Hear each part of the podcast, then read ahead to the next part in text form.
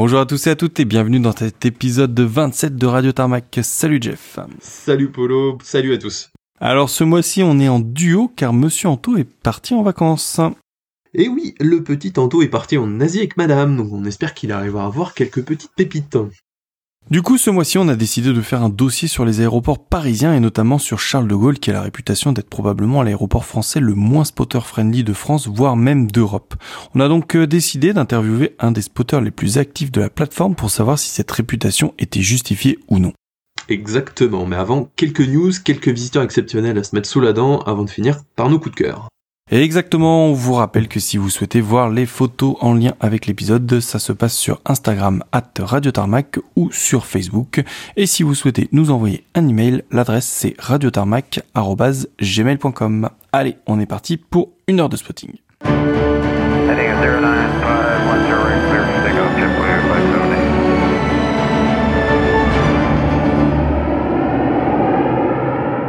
Allez, c'est moi qui vais commencer puisqu'on vous en avait parlé le mois dernier. C'est un hélicoptère pas courant qui s'était aventuré en Europe, un CH-46. Alors on pensait que ce n'était qu'un transit vers les États-Unis, mais au final, on devrait le voir en Europe pendant un petit moment. Par contre, on vous avait parlé de l'hélicoptère comme étant un CH-46 et on s'est légèrement trompé. On vous avait déjà parlé de son petit périple de saut de puce en saut de puce du N185CH, un hélicoptère birotor construit en 1963 et qui est en fait un Kawasaki Vertol 107-2 et non pas un CH46 Sea Knight. Alors en pratique, pas de grande différence, c'est juste que l'hélicoptère a été produit sous licence au Japon par Kawasaki et non aux États-Unis. Ouais, après comme tu le dis au début, Paul, c'est vrai que c'est pas courant du tout en Europe. Hein. Alors ça c'est sûr, hein, puisqu'à part en militaire, il y a longtemps qu'on n'en a pas vu en Europe, je pense. Par contre, il me semble que les Suédois en avaient jusqu'en 2011. Exactement, c'est eux qui les ont retirés en dernier du service en Europe. Et donc pour en revenir au N185CH, la machine est partie de Turquie le 22 janvier pour arriver en Suisse le 25 janvier après une dizaine d'escales. On a donc appris quelques jours après la diffusion de notre précédent podcast que l'appareil avait été acquis par Heli Suisse.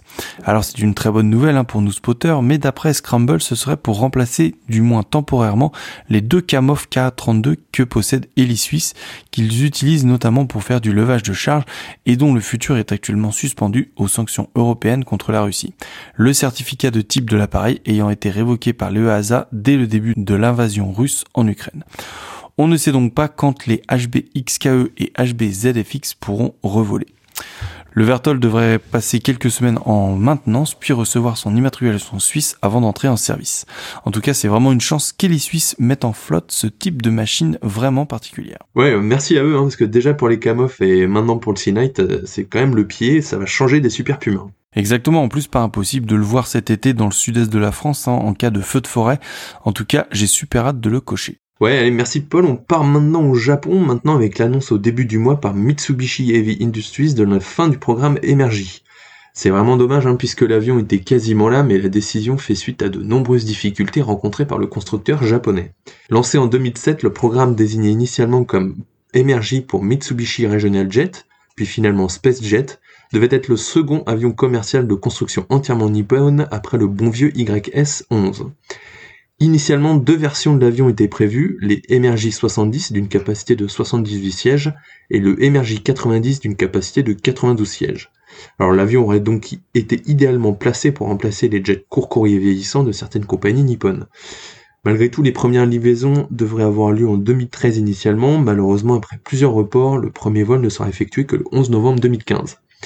L'avion fera quelques apparitions sur des salons aéronautiques comme celui du Bourget, mais le programme ne faisant qu'accumuler le retard, les programmes d'essai et les livraisons des avions sont sans cesse repoussés jusqu'à la crise du Covid en 2020, où d'ailleurs Mitsubishi avait annoncé geler temporairement le développement du MRJ, alors que l'avion avait déjà été commandé à près de 300 exemplaires, notamment par JAL et AENA, sans parler de l'export à l'international. Malgré tout l'argent investi et les vols des premiers appareils, le constructeur ne relancera donc jamais son programme et a déclaré le 7 février dernier que le programme du était définitivement abandonné. Il aura tout de même coûté au constructeur environ 8 milliards d'euros en développement pour rien, et je pense que Mitsubishi a pris cette décision pour ne pas mettre en péril la pérennité du groupe.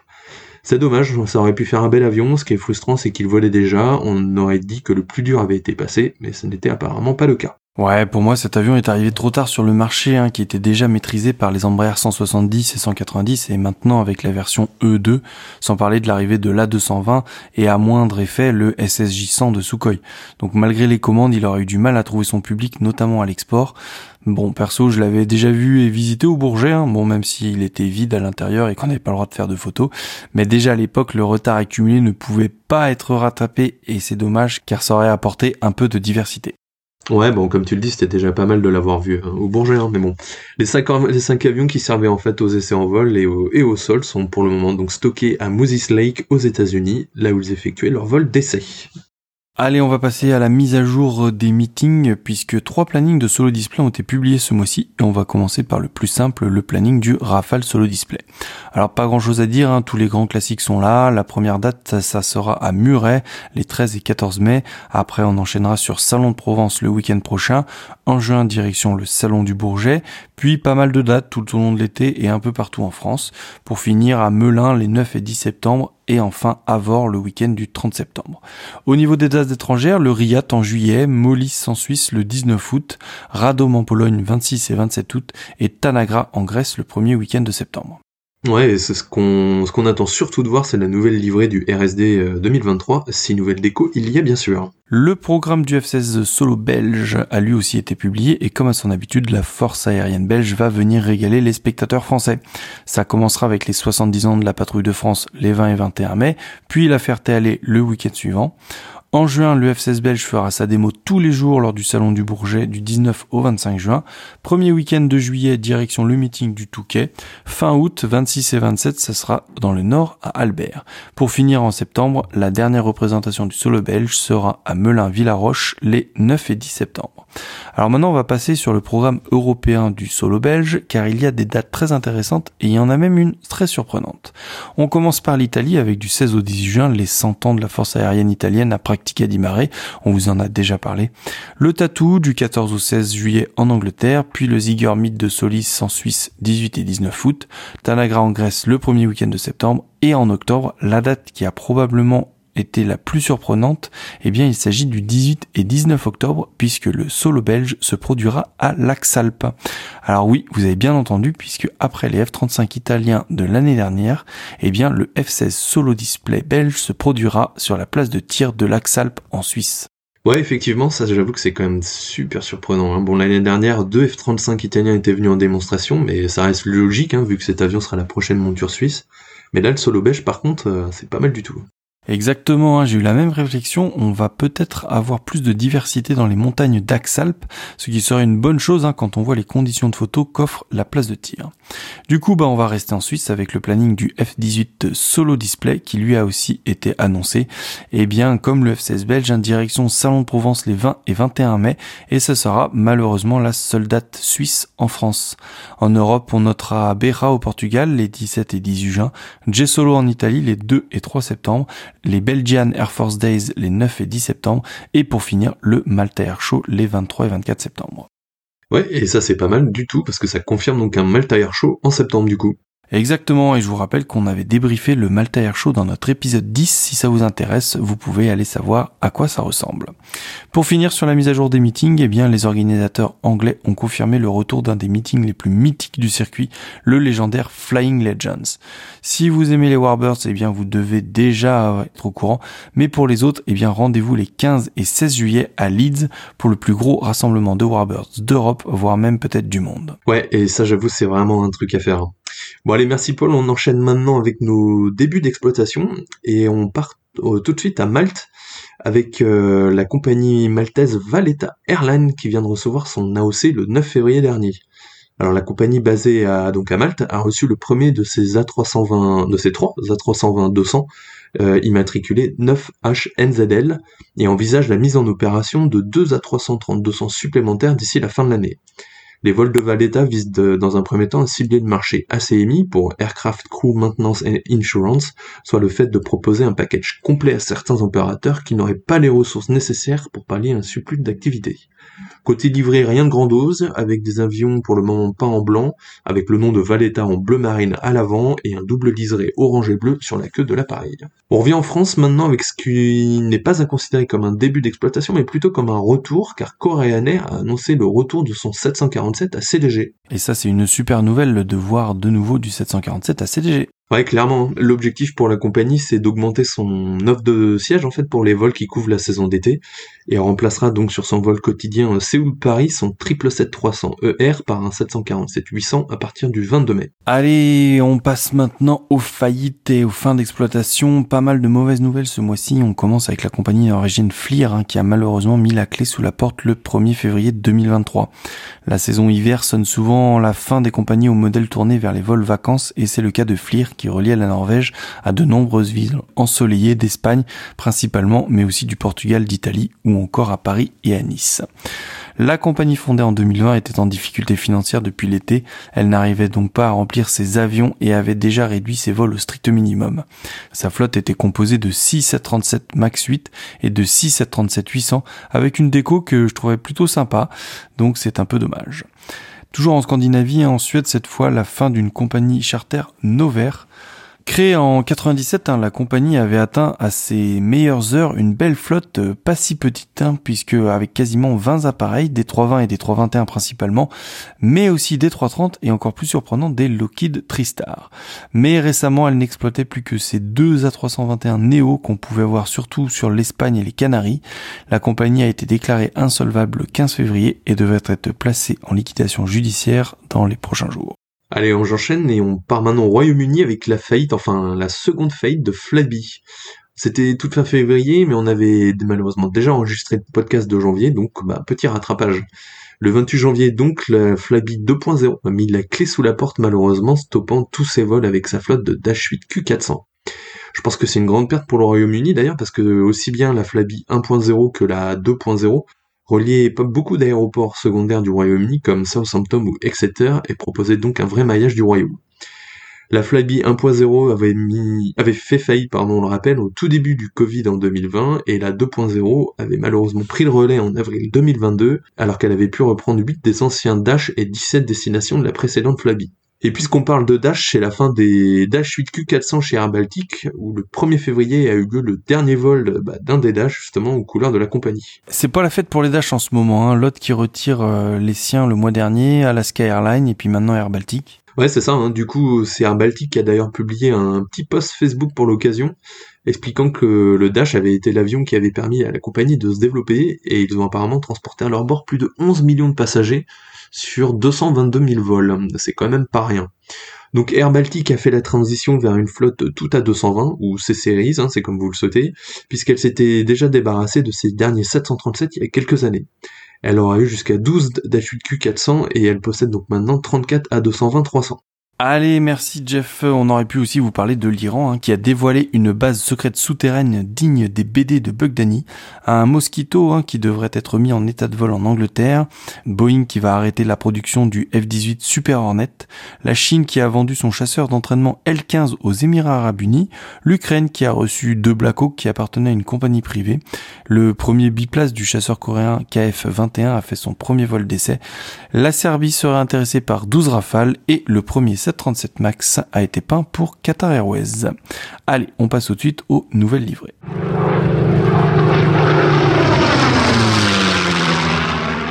Et alors une petite news qui a failli passer inaperçue et pourtant elle est importante car c'est une livrée rétro que beaucoup d'entre nous allons chasser. En effet, c'est American Airlines qui a récemment positionné un de ses 777-200 immatriculé N750AN à Grimson dans l'Indiana pour être repeint sous l'ancienne livrée rétro métallique de la compagnie. Quelques photos ont filtré, mais rien d'officiel, en tout cas ça annonce du bon.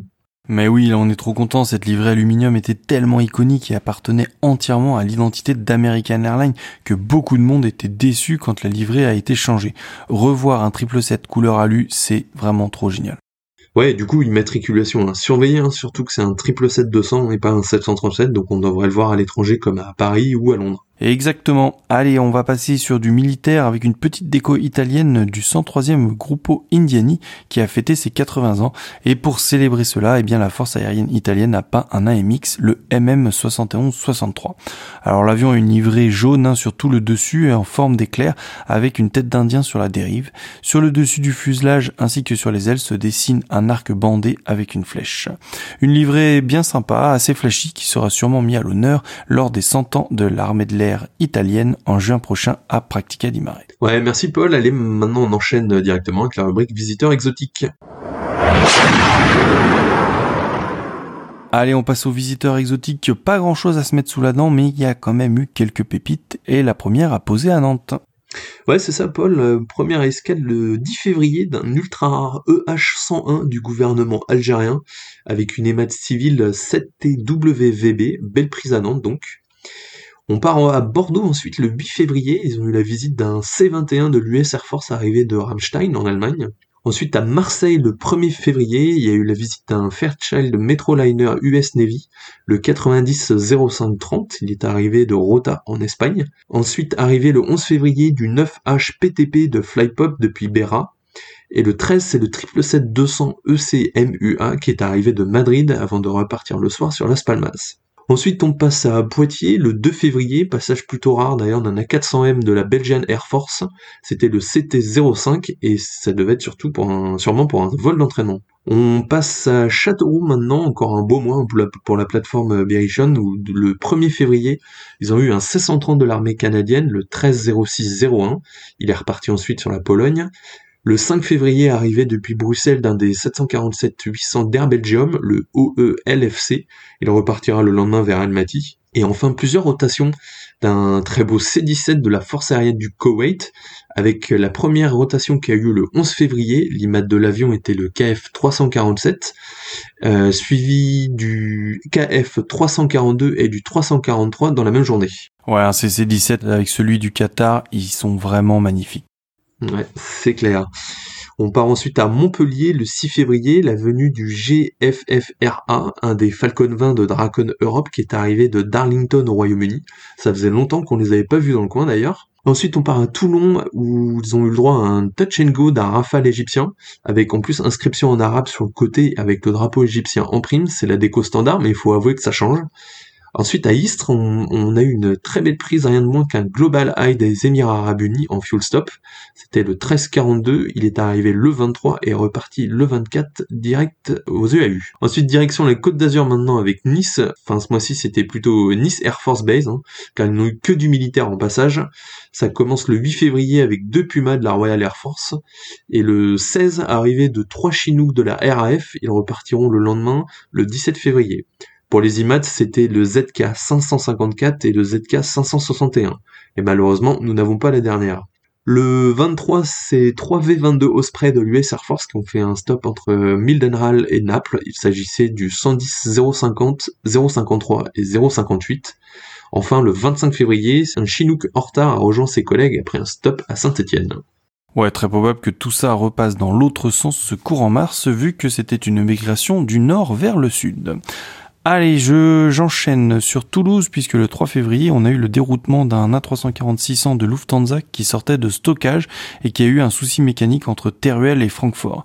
Il s'agissait du DAIHX qui s'est donc dérouté sur Toulouse. Il est reparti quelques jours plus tard. Le 8, c'est l'Antonov 124 UR 82029 qui est venu passer la nuit. À Biarritz, euh, du coup, on a eu le passage d'un A400M de l'armée belge, enfin plutôt de l'armée luxembourgeoise, hein, puisque c'était le CT-01. Il est passé le 6 février et d'ailleurs, il est passé aussi à Ajaccio le lendemain. Perpignan, venu le 3 février d'un Falcon 7X de la Belgian Air Force pour un vol d'entraînement, c'était le OOLUM. Ouais, et à noter que le 5 février, il passera sur Agen en provenance de Brest d'ailleurs. À Lyon maintenant, le 3 février, venu d'un 747 de National, et pas n'importe lequel puisque c'était celui avec la déco rouge pour les 30 ans de la compagnie. Alors pour l'IMAT, c'est le N936CA, il arrivait de Newark et il est reparti le lendemain sur Chicago. Charles de Gaulle, avant d'en passer à notre dossier, eh bien, ils ont régulièrement des beaux visiteurs et ça a commencé le 13 février puisque c'est le 340 de Lufthansa, le DAEH IHT qui est venu amener les joueurs du Bayern de Munich. Et puis le 18, c'est la belle visite d'un 767 immatriculé en Afrique du Sud, le ZS NEX. Alors ce 767 était affrété par TMR qui organise des tours du monde en 21 jours. Au programme le Chili, Tahiti, l'Australie ou encore le Vietnam. Un voyage de 42 700 km pour un petit prix de 56 000 euros par personne. Alors je vous rassure, hein, pour ce prix-là, vous allez voyager en business puisque ce 767 est entièrement configuré en business. Pour finir, je tiens à remercier Maxime hein, qui a donné tous les détails en légende de sa photo du 767 sur Facebook. L'autre aéroport parisien, eh bien, c'est Orly, puisque le 1er février, Antonov 26 de l'armée ukrainienne, le 01, qui a amené le premier ministre ukrainien à Orly pour une visite à l'Assemblée nationale. C'est plutôt rare maintenant de les voir en dehors de leur pays. Ouais, par contre, faire le voyage en avion militaire, ça doit pas être de tout confort. Ouais, pour un premier ministre, on s'attendait peut-être au 318, mais pas vraiment. Ensuite, arrivé le 5 février du Falcon 7X du gouvernement égyptien, le SUBTV, et enfin la 340-500 du Qatar, le A7 HHH, le 9 février. Direction Bâle maintenant avec le 9 février l'arrivée du 330 de Kuwait Airways, le 9K APC, et le 12 février on a eu le passage du 767-400 du Royaume du Bahreïn, le A9C HMH. Et pour finir, eh bien, on va finir en Belgique avec la capitale belge qui a eu le droit le 13 février au passage de l'A340 saoudien HZ Sky 1, mais surtout le lendemain avec l'organisation d'un sommet de l'OTAN à Bruxelles. Tous les avions d'État se sont donc donné rendez-vous à Bruxelles. Alors on va pas vous faire la liste car finalement c'est assez classique, mais la star de ce genre de réunion, eh bien, ça reste toujours le même, c'est le 747 E4B de l'US Air Force. Toujours le 14 et en plus de tous les avions ministériels, on a aussi eu le droit à l'A310 privé HZ NSA. Et c'est donc ce 310 qui va clôturer nos visiteurs exceptionnels. Allez, on va passer tout de suite à notre interview de Paul Marais-Ayer, un gros spotter de CDG qui va nous expliquer un peu si cette plateforme est vraiment si nulle que ça.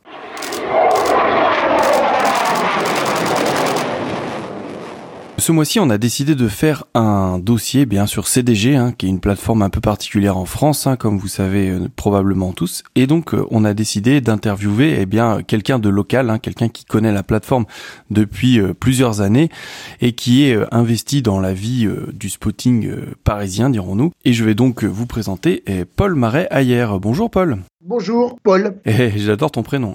J'adore le tien aussi. Alors, avant qu'on commence, est-ce que tu peux un peu te présenter aux auditeurs?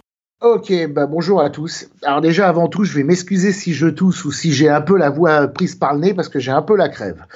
Donc, je m'appelle Paul Marais hier, j'ai 52 ans. Euh, je suis entrepreneur individuel dans le monde Apple depuis 1996 et j'ai comme passion euh, la photographie d'avions et d'hélicoptères. Et donc, du coup, tu spots principalement où? Alors, euh, CDG, Le Bourget, Orly, ici les Moulineaux, euh, mhm. pour tout ce qui est région parisienne, puisque je suis basé à La Défense. Et euh, sinon, l'été, évidemment, un peu ailleurs, voire même aussi l'hiver un peu ailleurs, des fois Courchevel pour les hélicos, et des fois l'été, les meetings, les meetings du Nord, les meetings de France, et de temps en temps ainsi aussi un peu l'étranger, avec des plateformes assez connues comme ISRO, Amsterdam, voilà. Donc tu fais principalement du, du commercial Principalement, j'aime le liner, euh, j'aime euh, le militaire, euh, j'aime l'hélicoptère. Et plus particulièrement concernant les hélicoptères, tout ce qui sert au secours aux victimes. Et du coup, alors, tu, tu nous as dit, donc tu connais bien les plateformes parisiennes. Et donc, est-ce que tu peux un peu nous présenter ben, Charles de Gaulle et présenter aux auditeurs un peu ben, quel est le trafic typique de Charles de Gaulle? Qu'est-ce qu'on peut y voir si on y va? Alors, Charles de Gaulle, c'est la plateforme majeure de Paris et de la France, évidemment. C'est le premier point d'entrée en France pour toute euh, personne étrangère qui vient visiter Paris et euh, aussi la France. Hein. c'est le premier groupe, on va dire, c'est la plus, la plus grosse frontière française. C'est le plus gros aéroport, c'est le plus grand. Il y a cinq pistes, quatre pistes pour les avions et une piste pour les hélicoptères, qu'il faut pas oublier. Euh, il y a trois blocs de terminaux. Hein. Le terminal 1 qui vient de s'améliorer et de s'agrandir. Il y a le terminal 2 et le terminal 3 pour, les, pour ce qu'on appelait avant les low cost. Et du coup, quel est le niveau trafic Qu'est-ce qu'on peut s'attendre à voir euh, à CDG, à part Air France bien sûr? Ah bah, Air France, c'est la compagnie, euh, on va dire, euh, résidentielle. Pour le reste, c'est euh, pléthore. Hein. Il y a à la fois des vols européens, des vols asiatiques, des vols américains. Amérique du Sud, Canada, ça, vient de partout. Hein. Charles de Gaulle, en fait, c'est quand même depuis son ouverture, c'est l'aéroport où tout le monde vient. Il y a, ça a un peu allégé Orly, euh, évidemment en liner, hein, puisqu'en vol, euh, en vol privé, c'est plutôt le Bourget qui a la préférence pour les avions de les jets d'affaires.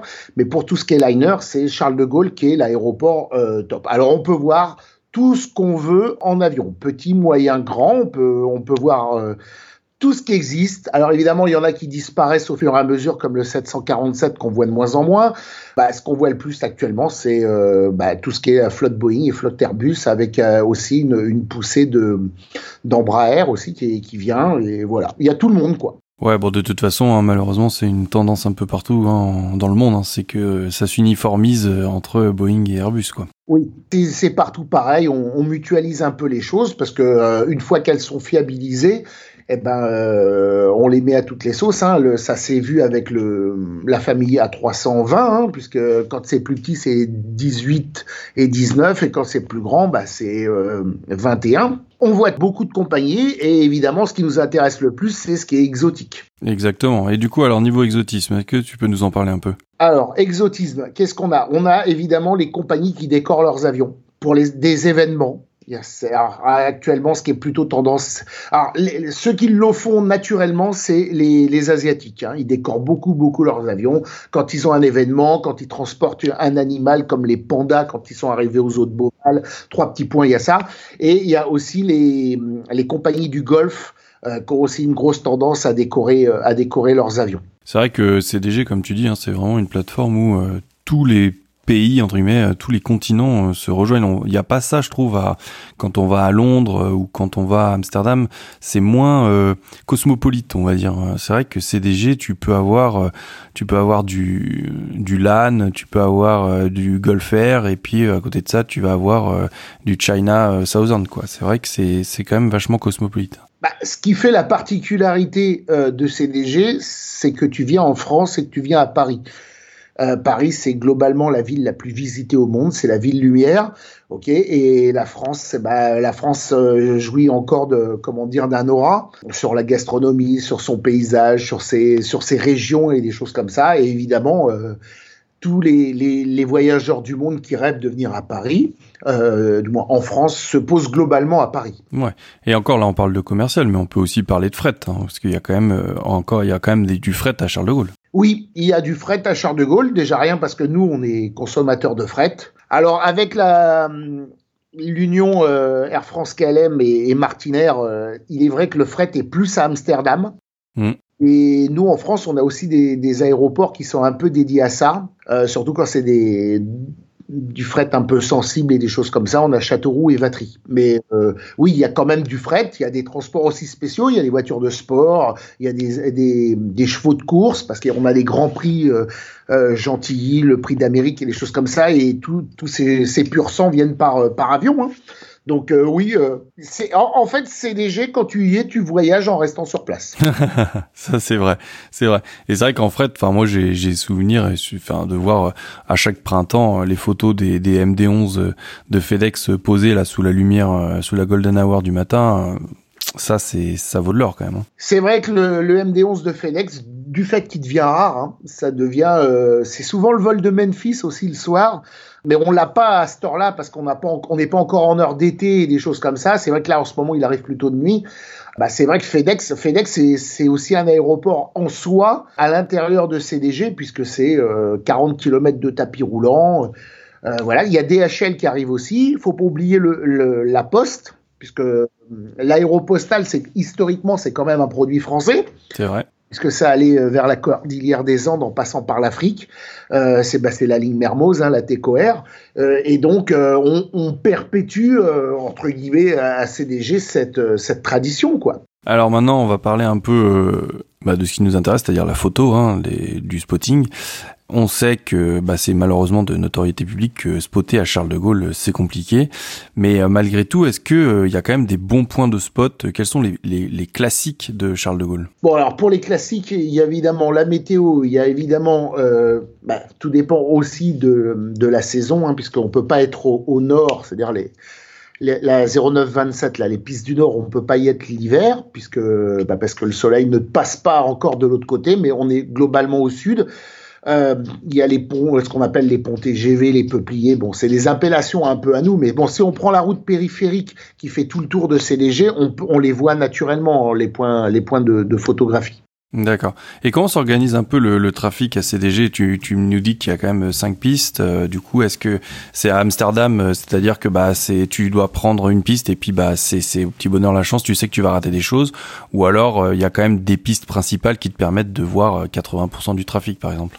Donc, on a bien quatre pistes avion et une piste hélico. La piste hélico est très peu utilisée, hein. donc c'est bien les quatre pistes, hein. deux, au nord et deux au sud. Les pistes intérieures servent pour les décollages et pour les mesures anti-bruit, et les pistes extérieures servent pour les atterrissages.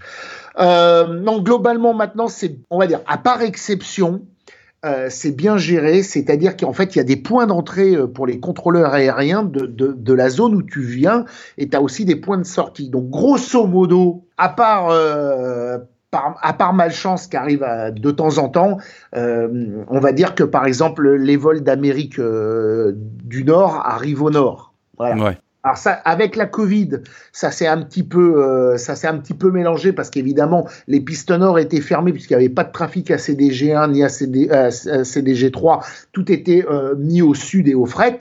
Donc là, tout se posait au sud.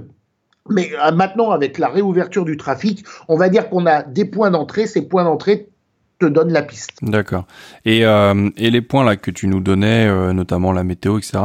Il faut une échelle, il faut, euh, c'est facilement accessible ou alors c'est compliqué? Alors pour la photo d'avion, en fait la sécurité.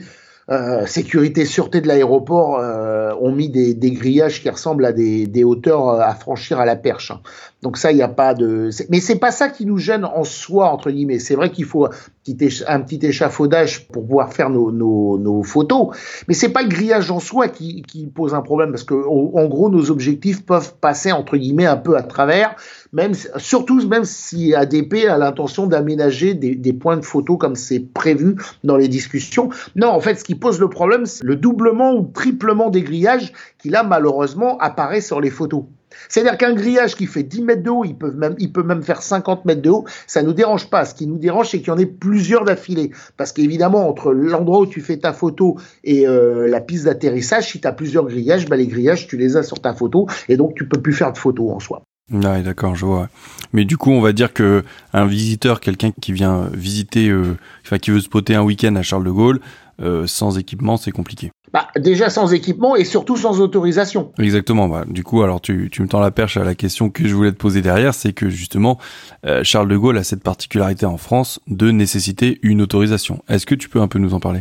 Non, alors il n'y a pas une autorisation pour Charles de Gaulle puisque maintenant elle est valable pour les trois aéroports parisiens, hein, euh, CDG, Orly et le Bourget. Alors avant c'était un peu compliqué parce qu'il y avait des histoires de préfets et des délais administratifs pour donner. En soi la demande n'est pas compliquée. On envoie ça, le, le scan de sa pièce d'identité, on, on, donne les renseignements usuels, nom, prénom, euh, date de naissance, comme une enquête de police en soi. Et après au retour on reçoit une autorisation qui est valable trois ans. Il y a quelques années, comme c'était pas le même préfet euh, qui gérait les trois aéroports, c'était pas en fait euh, une gestion euh, commune, on va dire, que l'autorisation, euh, il y avait des endroits où il n'y avait pas d'autorisation, comme au Bourget, et euh, à Orly, c'était différent. Et enfin bref, c'était un, micmac sans fin. Là, depuis quelques temps, donc ça s'est recentralisé. Il y a un préfet pour les trois aéroports, et donc il y a une autorisation qui est valable maintenant pour les trois aéroports. Elle met des fois du temps à arriver parce que les, demandes passent en spam et tout, et qu'il y a, aussi, c'est aussi une question de personnel. Hein, c'est, on va pas aussi affecter euh, un, policier ou quelqu'un de, de la préfecture à 100% pour ça. Donc des fois il y a du temps, mais globalement, on va dire que sous deux mois, deux mois et demi, à part exception, les, les autorisations sont données. Oui, d'accord. Donc faut quand même s'y prendre en avance si on veut s'organiser, quoi. Bah, disons que quand tu renouvelles ton autorisation euh, en juin, bah, tu commences à partir de janvier à envoyer tes papiers, qui t'a bouffé du temps. Bah, c'est, en fait, c'est la même logique qu'un passeport. Pour éviter d'être coincé aux six mois avec la date retour, bah, tu t'y prends à l'avance. Est-ce que tu trouves que depuis quelques mois, peut-être même quelques années, on est plutôt sur une amélioration du délai pour avoir sa carte, ou au contraire, on s'attend à prendre de plus en plus de temps? On va dire que le, l'environnement est pas propice pour nous. Euh, l'actualité n'est pas propice pour nous. En fait, chaque chose qui se passe de négatif à CDG, où on est évidemment jamais responsable, on fait partie des gens qui trinquent. C'est-à-dire quand euh, j'extrapole, mais quand il y a eu le problème de l'avion d'Air France qui a été pas en vert par Greenpeace, euh, la semaine d'après à CDG au sud, on a assez morflé. Hmm. C'est-à-dire qu'on a eu euh, un gros contrôle de police euh, parce qu'ils pensaient que ça serait itéré, mais c'est une malconnaissance de notre passion. Donc je dirais que au niveau de l'autorisation en soi, ça va plus vite. Toutefois, nos conditions à nous se détériorent. Alors, je vais quand même mettre un bémol parce qu'il euh, y a eu des réunions qui ont été faites et ADP, on va dire le, la communication et le, service, bah, la direction de la communication, le service presse, médias, réseaux sociaux, influenceurs, euh, a pris, euh, comment dire, a pris le, la mesure de, de, notre existence à la fois chez les jeunes et à la fois chez les plus anciens. Et il y a eu des réunions, aussi bien aussi avec la gendarmerie, et euh, on va dire que il y a des avancées. Voilà. C'est-à-dire que globalement, c'est moins bon pour nous parce qu'on sent qu'on, s'il y a quelque chose qui va pas, ça nous tombe dessus. Mais dans le dans le travail, dans l'analyse, la réflexion, la prise en compte, on est un peu intégré, quelque chose qui n'était pas avant. Ouais, parce que tu vois, le, le, mois dernier, on a interviewé euh, le commandant de la GTA de, de Toulouse, qui lui euh, est clairement orienté vers les spotters, qui euh, nous a fait déjà une bonne remise au point sur euh, le spotting, la légalité du spotting, etc. Et lui a décidé d'intégrer les spotters dans le, la sûreté aéroportuaire justement pour éviter de son aveu que justement aujourd'hui ce qui leur la plus grosse menace c'est l'intrusion de pistes notamment par des groupes écologistes et du coup lui il a, il a pris le parti pris d'intégrer les spotters dans cette euh, surveillance en leur demandant, en leur donnant un accès direct euh, téléphonique, en leur disant que s'ils voyaient quelque chose, ils pouvaient prévenir et éviter justement euh, les intrusions. Et du coup, est-ce que tu, tu trouves que de ce côté, à Charles de Gaulle, on pourrait tendre à ça ou au contraire, on est tous un peu mis dans le même panier que ce soit activiste ou juste simple spotter ah non, non, non, il y a des différences. Il y a des différences. En plus, bon, ce commandant de gendarmerie réfléchit très bien. Surtout qu'à Toulouse, euh, il y a la maison mère d'Airbus, donc c'est très très très sensible. Nous, on a d'autres sensibilités, mais pour Toulouse, c'est très, très sensible parce que premièrement, il y a Airbus et donc il y a aussi le comment dire l'espionnage industriel qui rentre en compte.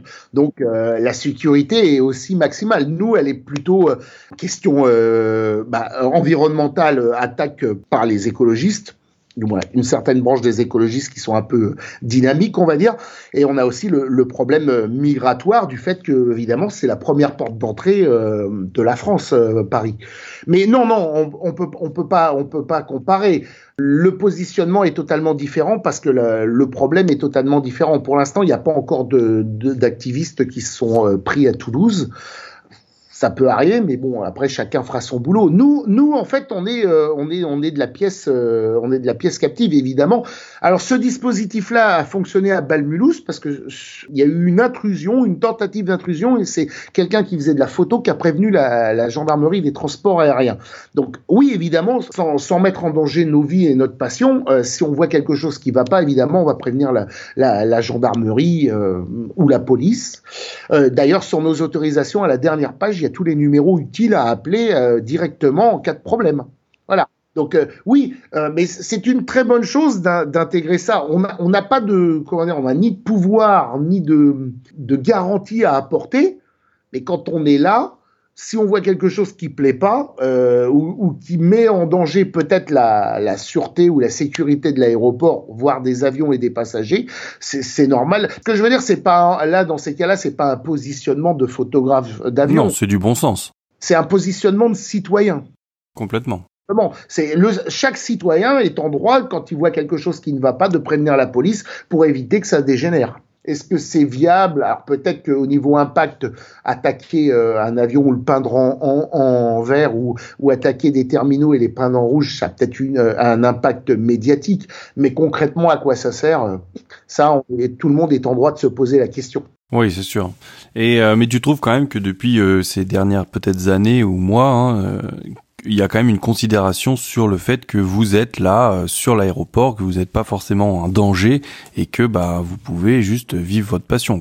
Je pense que depuis les réunions à la fois mises en place par la, gendarmerie des transports aériens où on était à Ballard, ou pas à Ballard, mais à Issy-les-Moulineaux, au siège de la DGAC, le siège de la gendarmerie des transports aériens, et aussi des réunions ADP, oui, il y a un plus. Il y a un plus. Pourquoi? Parce que déjà, premièrement, je suis pas tout seul. Je prends pas l'étendard et je parlerai jamais en mon nom. Euh, je pense que la, cause est, défendue par plusieurs personnes parce que nous sommes 5-6 à aller aux réunions. Et l'avantage que l'on apporte, c'est qu'on apporte euh, chaque tranche d'âge. C'est-à-dire que euh, il y a des y a des jeunes qui euh, qui font du on va dire du spotting ou de la photo d'avion avec du Snapchat, de l'Instagram. Ils achètent pas forcément des objectifs et ils ont leur façon à eux de faire la photo. Ils ont aussi leur façon et leur réseau à eux de communiquer qui est pas forcément le nôtre par rapport à notre page Facebook ou des choses comme ça. Et en fait, on est multigénérationnel, c'est-à-dire qu'il y a des personnes qui sont anciennes, euh, plus anciennes, donc on va dire 50, 60 ans, moi en l'occurrence, et Bernard, Bernard et moi du moins, et euh, il y a aussi euh, des plus jeunes, Clément, et encore des plus jeunes, il y a même des mineurs. Donc en fait, ce qui a été bien, c'est que à ces réunions-là, il parlait à un panel de gens qui intégraient, euh, on va dire, tout type de, passionnés la façon dont il est passionné. Ce qu'on rappellera aussi chez nous, c'est qu'il y a des, il y a des variantes. Hein. Il, y a, il y a le vrai spotter qui note avec son papier, comme Justin, qui note ses, ses IMAT avec sa longue Il y, a, celui qui fait des photos, il y a celui qui fait des vidéos. Donc en fait, il y a, multiples façons d'avoir sa passion aéronautique à l'aéroport. Et donc, on a les réunions ont mis les bases de tous ces gens-là, en fait. Au lieu d'arriver peut-être euh, avec euh, un leadership ou des choses comme ça, en fait, on, s'est dit, on est tous au même niveau, tout le monde parle, et euh, les, cinq qui sont qui sont désignés, les cinq dont je fais partie, bah, on, évoque chacun notre passion à notre tour. Et alors concrètement, qu'est-ce qu'il en ressort de ces réunions? Alors, euh, déjà, premièrement, d'exister. C'est pas, c'est peut-être un point que qu'on a oublié. Euh, c'est qu'en France, malheureusement, on est, évidemment, on est, comme on est, on va dire, souvent à trinquer des mauvaises choses, parce qu'il y, y avait des réunions euh, avant par des anciens ou par d'autres personnes, et finalement, euh, il y a eu un sentiment comme quoi, bah, chaque fois, on était le dindon de la farce, et à chaque fois, il n'y avait rien qu'en tirer. Là, il y, a eu, y a eu des avancées. Premièrement, il y a, y a eu un point où on avait... Alors, encore une fois, c'est des choses symboliques, mais on y travaille. Euh, il y a eu un point où il y avait un poteau qui nous gênait, un poteau qui servait à rien, et euh, ADP l'a fait enlever. Ce n'est qu'un poteau, soit, mais c'est quand même un geste. Euh, on, est en train de d'essayer d'avoir des ouvertures, un petit peu comme à, comme à Nevers et aussi comme en Suisse. On essaye d'avoir des ouvertures pour pouvoir passer les objectifs ok, à, nos points prédilections. On a, on, avec ADP, on a fait un tour extérieur avec les voitures d'ADP pendant deux heures, deux heures et demie pour euh, référencer nos points principaux pour que ça soit amélioré. Et ADP, encore une fois, là, je prendrai le, conditionnel, travaillerait sur une petite plateforme un petit peu comme à, à Barcelone ou comme à, à, Bruxelles, et travaillerait aussi pour qu'on fasse des visites en interne de temps en temps. Donc tu sens vraiment une ouverture. Ouais, ah, en fait, c'est, euh, je pense que c'est le, les jeunes, les façons différentes de communiquer, parce qu'encore une fois, nous on a une passion, elle ne rapporte rien. On n'a pas de valeur ajoutée, on dégage pas d'argent. Oui, à part de la visibilité, vous offrez rien. Voilà. Et par contre, les réseaux sociaux donnent une image positive aussi bien à la gendarmerie qu'à l'aéroport, puisque c'est quand même l'exploitant. Et, et c'est surtout que les jeunes ont un aura qui touche beaucoup de monde. C'est-à-dire qu'il y a des jeunes qui, ont peut-être 8, 10, 12 ans et qui des fois, euh, avec leur façon à eux de faire de la photo, donnent envie de venir à, Charles de Gaulle. Ouais, ouais, mais... En fait, en intégrant tout le monde, ADP s'est dit oui, c'est très bien. Et puis, il y a un autre point aussi, c'est que les autres commencent à le faire. C'est-à-dire Barcelone l'a fait, Bruxelles l'a fait. Bruxelles l'a fait alors qu'ils ont eu un attentat. Ce que je veux dire, c'est qu'encore une fois, faut, faut aussi relativiser. Donc, en fait, on est dans une mouvance, dans une tendance où tout en prenant en compte euh, la sécurité et la sûreté de l'aéroport, il y a une tendance à, pour les passionnés, à faire des gestes, à avancer, aussi bien à, De Gaulle qu'à Orly, je pense. Orly, c'est quand même l'historique. Hein. Les, terrasses à Orly, ça a accueilli plus de monde que la Tour Eiffel dans les années 60. Donc, ils ont vraiment un savoir-faire qu'ils ont perdu, malheureusement qui peuvent relancer et on espère en fait. C'est vrai que comme tu dis, tu as cité plusieurs exemples, mais c'est vrai que grosso modo, tous nos voisins européens sont ouverts sur le, spotting. Hein. Bruxelles, on peut parler de Francfort, euh, on peut parler de Barcelone, comme tu as dit, même Madrid euh, aujourd'hui a ouvert une plateforme, etc. Donc c'est vrai qu'on nous, on est un peu les, derniers de les derniers à, rien à voir et, euh, et même bah, les, les, aéroports parisiens et notamment Charles de Gaulle ont quand même la réputation d'être pas du tout spotter friendly. Donc le fait d'entendre quelqu'un comme toi qui est sur place nous dire que bon bah le ciel n'est pas que noir, il y a un peu de soleil qui essaye de s'ouvrir, bah c'est vrai que ça ça rassure, on va dire. Tout à fait, tout à fait. J'opte pour un ciel gris avec des zones bleues. Ouais. Alors, comment dire euh, Le positionnement, il est un peu euh, parce qu'il y a eu des associations qui ont été montées euh, avant 2000, il y a eu des choses qu'on fait. On peut pas cracher sur ce qui a été fait par les, on va dire, les anciens qui ont cru et qui s'est rien passé. Parce que ça, en fait, la crainte, elle est là. C'est que, en fait, avant, il y avait plein de choses qui étaient dites et rien n'était fait parce qu'il n'y avait pas de volonté. Là, l'approche est différente parce que c'est pas nous qui allons vers ADP, c'est ADP et aussi euh, la gendarmerie qui, qui viennent vers nous. C'est pas le, en fait, on n'est pas demandeur. Et à force de demander, on n'avait rien. Donc finalement, le positionnement a été plutôt, au lieu de demander, qu'est-ce que vous pouvez nous proposer? Et euh, voilà. Et en voyant les autres, alors ça, paraît tout con, mais vous voyez, euh, le fait de parler de, ça sur les réseaux sociaux, d'avancer et tout, on a été aussi euh, contacté par l'aéroport de Beauvais où le directeur de l'aéroport nous a dit, je veux aussi faire, par exemple, des, des journées spotter pour les photos. Donc en fait, au lieu de se dire tout est noir, on va d'abord prendre le, ciel gris en espérant qu'il devienne bleu et au, final voir le soleil. C'est-à-dire que c'est peut-être pas pour ma génération, mais peut-être qu'après, bah, les, plus jeunes auront un peu mieux. Voilà, c'est comme ça que c'est comme ça que j'essaye de moi en tout cas de, de me positionner, c'est que j'y crois. Je sais ce qui s'est passé, je sais entre guillemets les, les, les points où on a morflé mais toutefois, on peut toujours quand même faire des photos, mais c'est vrai que à, un moment, euh, après les attentats, après les choses comme ça, c'était vrai, on avait Vigipirate qui changeait tous les 15 jours, tous les gens à chaque fois fallait leur dire bonjour, on avait le contrôle, il y avait des listes qui étaient pas les bonnes, qui étaient pas à jour et tout. Ah, c'était c'était assez compliqué. Et c'est vrai que euh, ça devenait presque tendu du fait que tu avais une récurrence du contrôle qui faisait toujours la même chose quoi. Oui, voilà. Et c'est de là que c'est déjà acquis cette cette mauvaise réputation entre guillemets, et aussi le fait que vous soyez, enfin, que on a vu quand même que depuis ces dernières années, vos points de spot ont euh, petit à petit diminué aussi. Oui, alors ils ont diminué, euh, mais encore une fois, nous on est, euh, on subit. Ah bah complètement terme exact, on subit. C'est pas le point de spot qui diminue de fait que le spotter se tient mal ou fait des choses mal ou, on passerait hypothétiquement de l'autre côté du grillage parce que ça c'est pas possible. Euh, ce que je veux dire c'est que le spotter, le photographe, le passionné ne fera jamais l'infraction pour une simple et bonne raison, c'est qu'il sait qu'il impacte toute la communauté et qu'il s'impacte lui-même. Voilà, mais par contre, on a au sud beaucoup de camions euh, des pays de l'Est qui jettent leurs détritus et les points où on stationnait nous sont euh, fermés. C'était un sujet d'ailleurs de la dernière discussion, c'est que sur les panneaux officiellement, dans l'enceinte de tout l'aéroport, si on n'est pas dans les stationnements payants, on est automatiquement hors la loi. Oui, donc ça limite vachement euh, le, ça limite vachement l'accès en fait. Bah, ça veut dire qu'en fait, quand tu arrives et que tu veux faire une photo, si tu es sur la route périphérique sud, que tu sois côté grillage ou de l'autre côté, tu es toujours en zone ADP parce que la zone ADP, faut vraiment voir au cadastre comment elle est découpée pour comprendre. Euh, C'est-à-dire qu'en fait, tu es totalement et toujours hors la loi. Donc en fait, tu n'avais qu'une tolérance, quoi. Tu n'étais que toléré. Tu, ah bah, es comme le taxi sur la voie de bus. Oui, c'est ça. Tu es en tolérance permanente. Donc, soit ça se passe bien et ça se passe bien, soit ça se passe mal et tu repars avec 135 euros.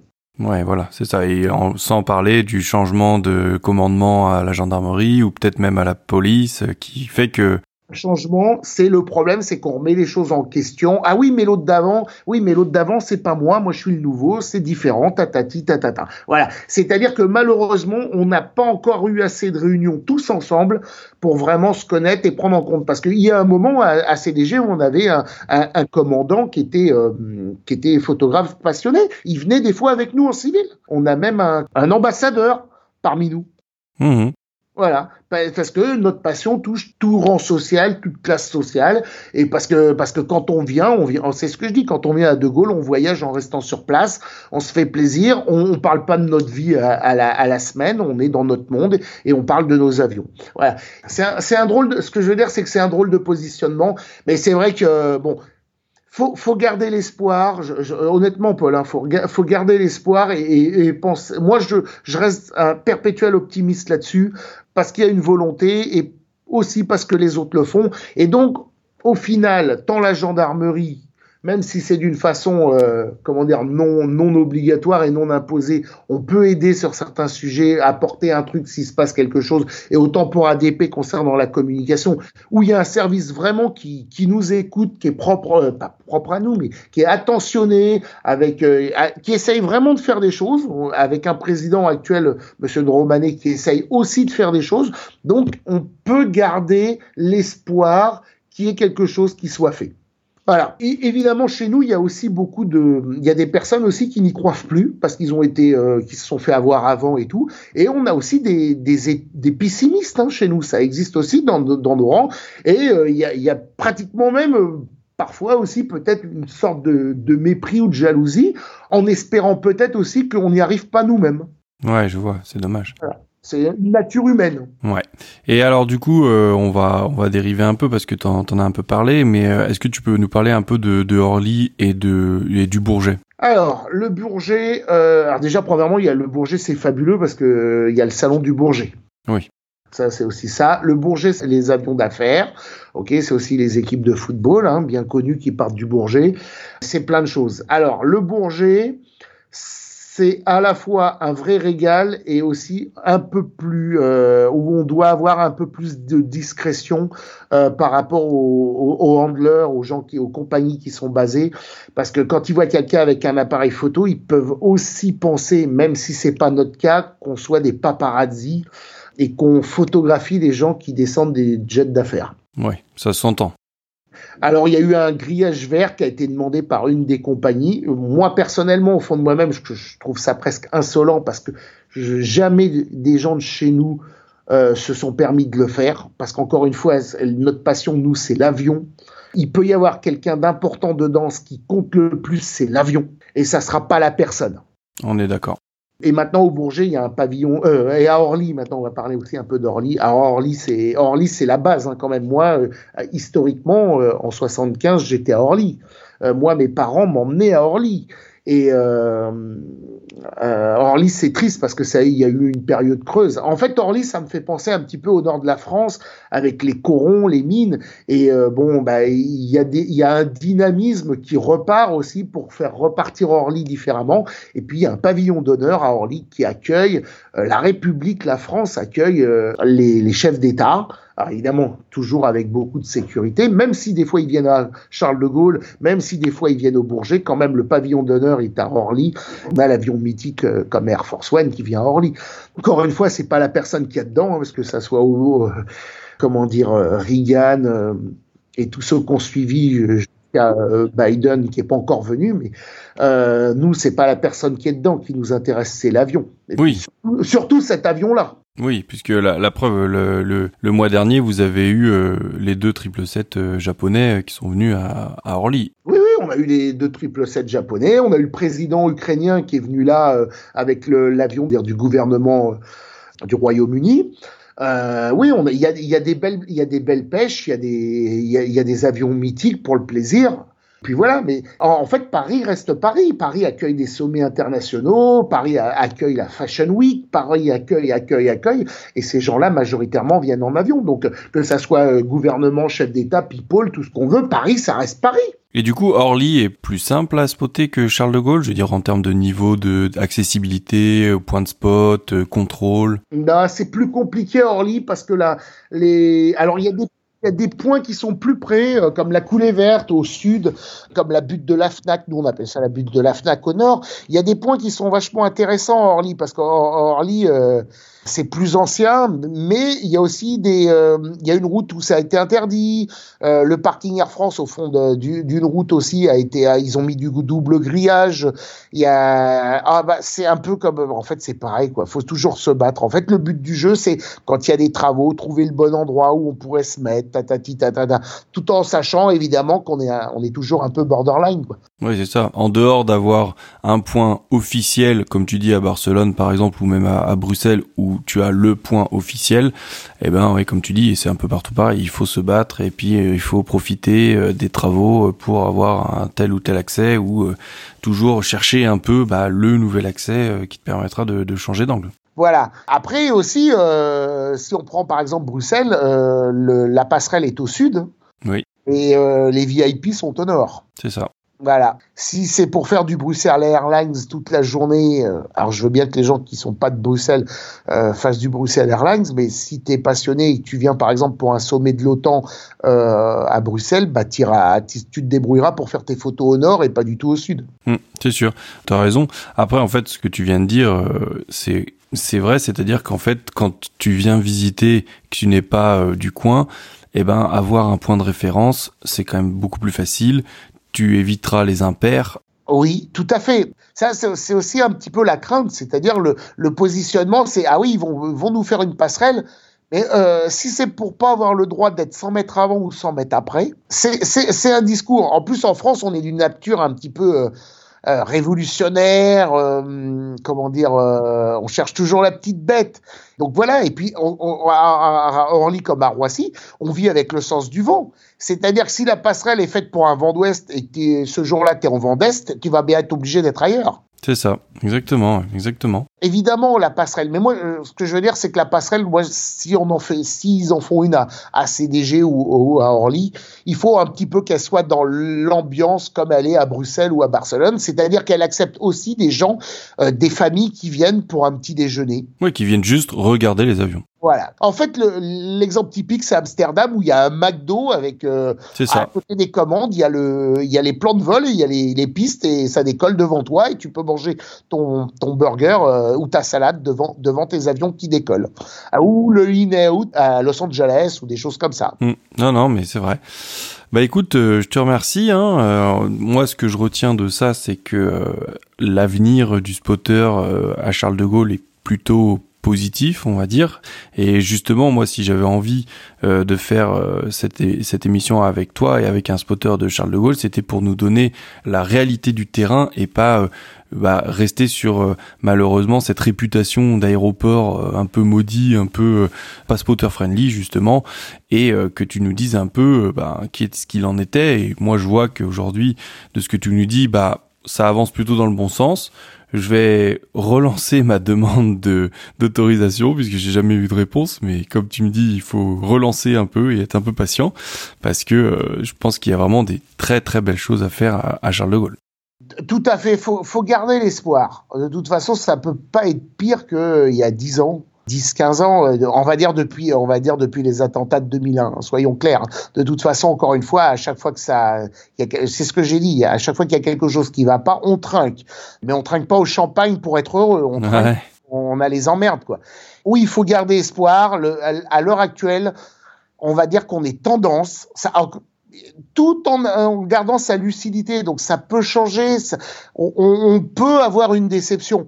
Mais vu ce qui se passe ailleurs et vu l'ampleur que ça a pris, je pense qu'ADP a une bonne carte à jouer avec tout. Quelle est la, prochaine échéance là pour vous? Ben, je crois qu'il y a eu une réunion qui va se dérouler au printemps où on va parler euh, premièrement euh, de une ou deux journées euh, à l'intérieur de l'aéroport. Parce qu'on est, en fait, on est deux mondes qui cohabitons, mais on parle pas du même aéroport. Nous, on a l'aéroport de dehors et eux, ils ont l'aéroport de dedans. On vit, comment dire, mitoyen c'est le terme mitoyen, mais on n'a pas le même appart. Ouais, c'est ça. Mais après, du coup, c'est bien. Si honnêtement vous arrivez à obtenir euh, des journées euh, à l'intérieur, ça serait vraiment euh, exceptionnel. Déjà, enfin, je pense qu'aujourd'hui, si les gens, si les spotters devaient parier sur l'aéroport, le dernier aéroport qui offrira ce genre d'opportunité, je pense que Charles de Gaulle sera clairement dans le bas du tableau. Hein. Non, faut pas dire ça. Bah tant mieux.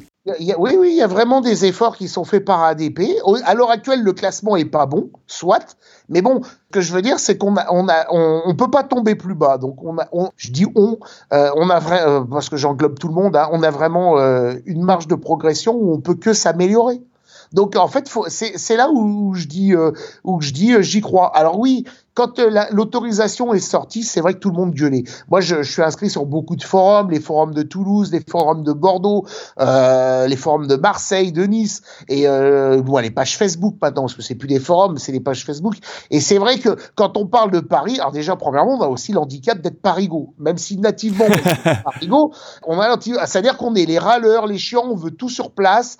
Euh, on a cette image qui nous colle à la peau, et il est vrai que l'aéroport a aussi cette image de gens qui beaucoup euh, pour rentrer en France, que la, police aux frontières n'avance pas. Ça, c'est tous les jours. Et oui, mais euh, c'est vrai. Je, je, vais pas dire le contraire, c'est vrai. Il y a les paraphes qui marchent pas, des fois, c'est vrai. Oui, j'entends bien. J'entends bien tout ça. Voilà. Et c'est vrai que quand l'autorisation est sortie, il y avait une, beaucoup de, de, photographes passionnés qui étaient euh, sceptiques en disant mais on va être fiché. Voilà, c'est ça, on est encore fiché. Euh, bientôt, alors j'ai tout entendu. J'ai entendu euh, ah ben ça bientôt on va payer. Ça va être payant, tu vois, ça va être payant.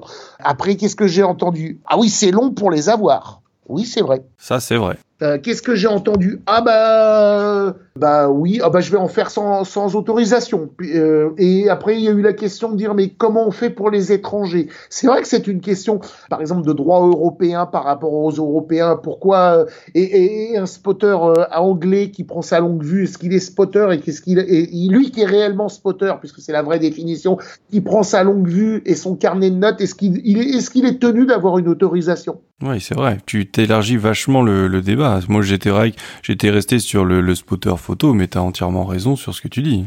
Bah oui, parce que le vrai spotter, c'est celui qui note et qui prend l'immatriculation et qui a une longue vue. Et euh, en, gros, c'est euh, voilà. Est-ce que, est-ce que quand tu fais une demande en anglais, tu t'exprimes en anglais, la personne qui fait les autorisations au niveau du, de la préfecture, euh, du, du, service du préfet ou de la, de la police est, apte à comprendre l'anglais? Ou si tu fais ta demande en espagnol ou en chinois, comment ça va se passer? Pourquoi il n'y a pas un formulaire en ligne où tu fais ta demande, une page du site web de l'aéroport et des choses comme ça? Il y a plein de questions et, et finalement tu arrives à la logique française où malheureusement, nous, on l'a vu par exemple pour Air Force One.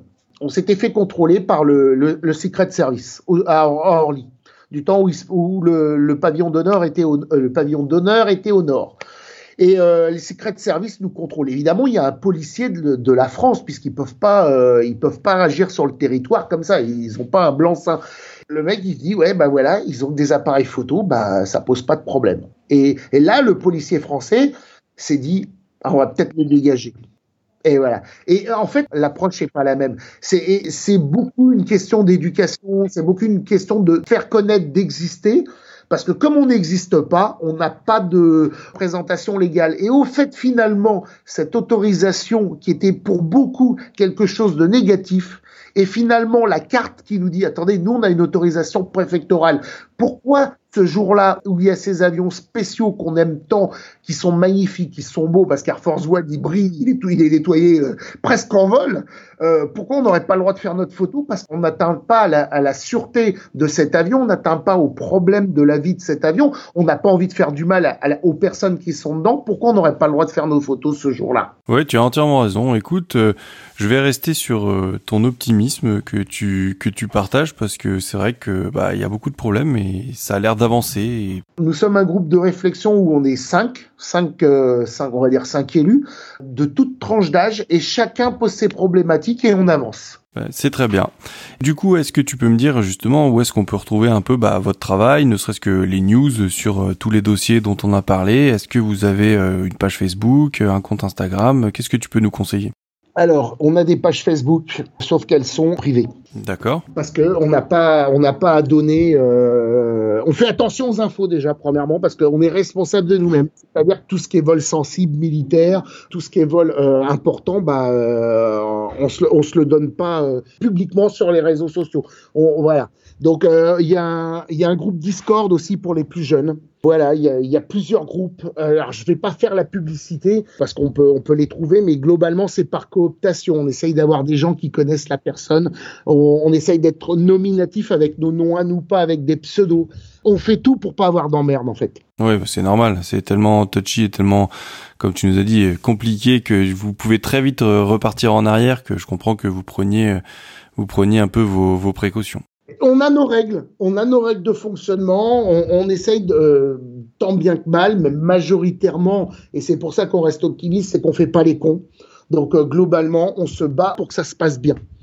Donc euh, voilà, et on se bat aussi pour être intégré, pour que quand il y a un, un, bel avion, on puisse être là et des choses comme ça. Donc oui, il y a des pages, il y a des, il y a des informations. On se, on, alors on, se donne un petit peu, mais bon, maintenant les, les, jeunes ils vivent avec les applications comme Flight 24, ils savent les avions décorés qui arrivent et des choses comme ça.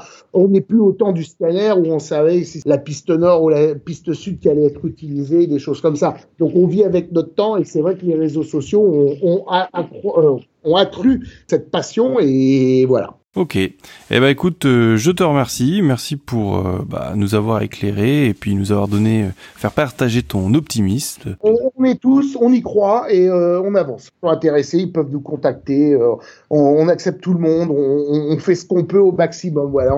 On, fait des crêpes à la chandeleur, on fait la, la galette à l'épiphanie. On essaye de se faire une bouffe. On se fait des bouffes l'été. Voilà. On, on essaye que ça soit quelque chose de cordial et aussi on essaye parce qu'on a, je sais que CDG n'a pas cette, euh, moi, les aéroports parisiens n'ont pas cette, euh, comme tu l'as dit tout à l'heure, n'ont pas cette approche free handly. Bah, on essaye d'être nous free handly pour les gens euh, qui, qui viennent et on échange, hein, parce que nous, des fois, quand on part ailleurs, bah, on a besoin des, des, locaux pour nous aider, pour nous donner les bons points et pour, euh, bah, pour pas qu'on trompe dans les trucs qui soient pourris, quoi. Parce que, bah, parce que nous, c'est que de la passion et donc c'est aussi notre argent perso, notre investissement, nos, nos matériels photos, vidéos et des choses comme ça. Ben voilà, on, on se fait plaisir. Le plus important, c'est de faire plaisir tout en procurant l'image qu'on n'est pas agressif. On, voilà. Mais c'est vrai qu'on peut aussi râler quand on nous interdit quelque chose de beau, parce que ça fout les boules de se faire interdire quelque chose où, où, où on n'apporte aucun danger. Bah écoute, je te remercie. Écoute, et bah à une prochaine, euh, j'espère euh, sur les bords de piste de Charles de Gaulle. Hein. Quand j'aurai mon autorisation, euh, appareil photo, bah tu viens quand tu veux. Tu on viendra te voir. Allez, merci Paul, merci beaucoup. Au revoir.